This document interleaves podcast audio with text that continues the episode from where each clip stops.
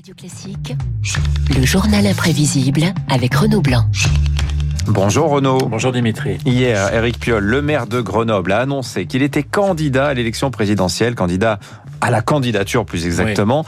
Euh, vous revenez dans votre journal imprévisible, Renaud, sur les écolos et l'Élysée. Et l'Élysée, première candidature, c'était oh, 74. Hein. Et le score est très modeste, mais le candidat écologiste va marquer les esprits à la campagne. Si nous continuons l'évolution actuelle de la population et de la production industrielle démentielle, nous allons à l'effondrement total de notre planète, de la vie sur la Terre vers le milieu du siècle prochain. René Dumont, premier candidat écolo à la présidentielle en 74, un pull rouge, un verre d'eau sur les plateaux de télé et un message pour nous dire que la catastrophe, c'est pour demain, comprenez. Aujourd'hui, René Dumont, le plus souvent en bicyclette et qui avait quelques formules choc, notamment sur la voiture, écoutez. La voiture, ça pue, ça pollue, ça rend con. Voilà, la voiture, ça pue, ça pollue, ça rend con. René Dumont qui totalise 330 000 voix, soit 1,1% des suffrages. L'écologie qui alerte dans les années 70 et qui se structure 1980.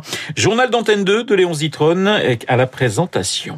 À Lyon se sont ouvertes les premières assises de l'écologie qui groupent trois courants et dont le but est de coordonner leurs actions en vue de prochaines échéances électorales, à commencer bien entendu par les présidentielles de 81.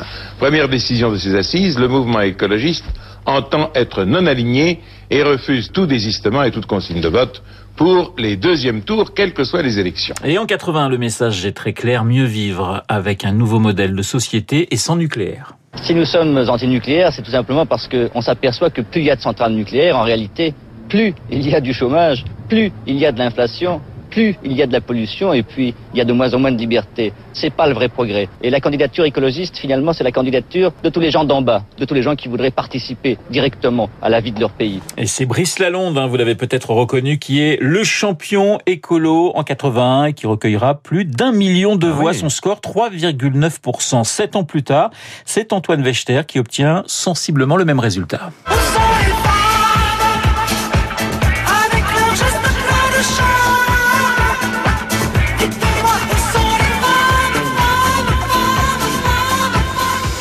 Sont les femmes On peut se poser la question, mais en 1995, les écologistes sont représentés par Dominique Voynet. On parle toujours nucléaire, réchauffement de la planète, mais pas que. La priorité, c'est de diminuer de façon massive, par le biais d'une loi, le temps de travail. Nous proposons les 35 heures tout de suite et les 30 heures à la fin du siècle. Dominique Voynet, un million de voix en 95 et qui divisera son score par deux en 2007. Une autre femme chez les Verts, cette fois en 2012. Vous allez tout de suite reconnaître sa voix. C'est la première fois qu'il se présente à la présidentielle une Française qui est née et qui a grandi à l'étranger. Je suis venue en France à 20 ans parce que ce pays était pour moi un rêve. Eva Jolie, d'origine norvégienne, 800 000 voix en 2012. Dimitri, le meilleur score chez les Verts à une présidentielle, qui et combien de voix à peu près? Mais C'était ma mère. Et euh... Enfin, Noël ma mère. Hein, pardon, Noël ma mère, vous avez raison. C'était pas la, pas la mienne, ma mère. Hein. Euh, en, 2002. C'est une stagnation à un million de voix depuis le début, là. Donc je dirais peut-être un peu plus. Un million et demi, deux millions. et demi, effectivement. 5,25% des voix. La fête,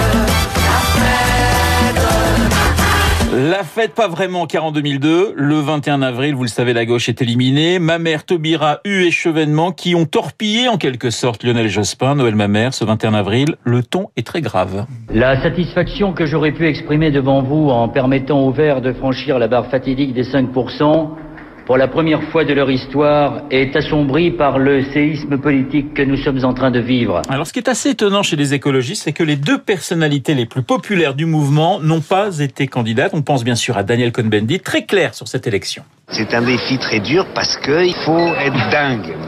Il faut être dingue. Dany qui dans cet autre extrait évoque l'autre grande personnalité des écolos. Nicolas Hulot, j'en ai rien à cirer. Il a envie de venir à Clermont, il vient. Il n'a pas envie de venir, il vient pas. Je veux pas faire un cinéma là-dessus. Tu veux ou tu veux pas? Tu veux, c'est bien. Si tu veux pas, tant pis. Si tu veux pas, j'en ferai pas une maladie. Oui, mais voilà, réponds-moi non ou bien oui. C'est comme si ou comme ça. Ou tu veux ou tu veux pas. Tu veux ou tu veux pas? Ça a été la grande question de Nicolas euh, Hulot pendant des années. 2007, il y va? Enfin presque. J'ai décidé de ne pas être candidat à l'élection présidentielle et de suspendre donc mon ingérence politique. J'ai choisi de faire confiance à la parole et à l'engagement des candidats. Alors en 2012, il y va, mais il est battu par Eva Joly dans la primaire des écolos. Ne cherchez pas de candidat des Verts en 2017, Dimitri, il n'y en avait pas. Yannick Jadot s'était rallié, rappelez-vous, à Benoît Hamon, l'allégeance, il y a cinq ans. Tu n'es pas totalement un candidat écologiste. Mais il était, pour nous écologistes, de notre responsabilité, non plus seulement de défendre nos idées, mais de faire en sorte que nos idées gagnent dans la réalité de ce pays. C'est pas tout à fait ce qui s'est passé. Les écolos derrière le PS de l'histoire ancienne, Éric Piolle en attendant d'autres prétendants, les écolos en mode tonton flingueur, et ça, ça ne change pas. Effectivement, les, les, écologistes français, l'histoire d'un long plafonnement électoral quand c'était une envolée en Allemagne, il y, a des trajectoires extrêmement divergentes. Merci, merci beaucoup Renaud euh, pour ces, ces moments d'histoire écologiste. Aujourd'hui, 30 juin, on tient aussi, c'est le lancement des soldes. Je vous l'ai promis il y a un petit quart d'heure.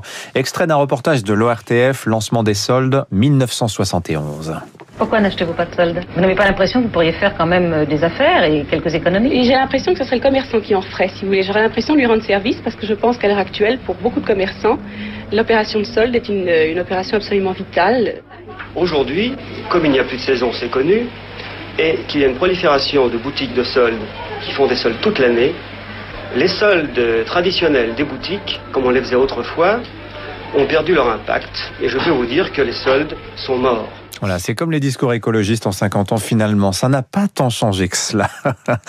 voilà, dans un instant, le décryptage éco de David Barou. On va parler de la restauration.